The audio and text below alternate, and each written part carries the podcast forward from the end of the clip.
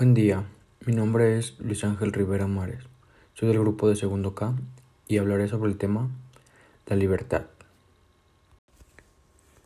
Bueno, todos se preguntarán, ¿qué es la libertad?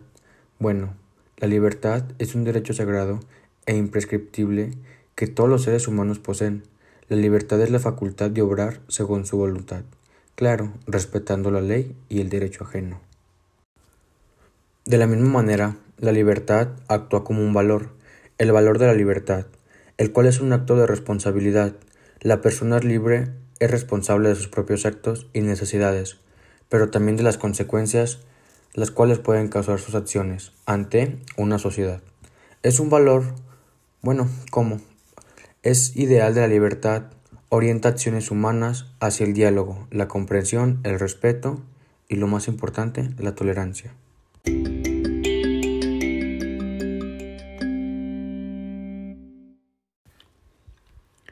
Les nombraré 10 ejemplos de qué es en sí la libertad. Bueno, número 1, la libre expresión. Número 2, la aprecio de amar. Número 3, la libertad de elegir quién quieres ser.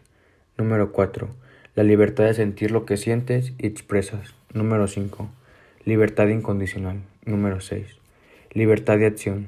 Número 7, libertad de la música que te gusta.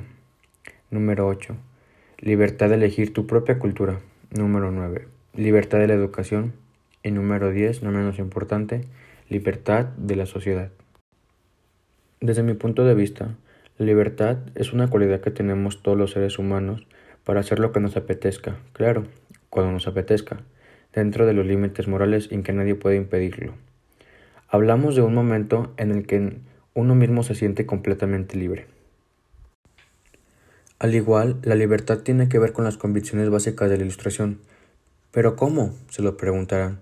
Pues es muy sencillo, se relaciona con algunos conceptos, los cuales son la libertad de pensamiento y la libertad religiosa, para ejercitar la razón para tener derecho de poder criticar lo que es criticable y lo más importante, buscar la felicidad como el principal objetivo.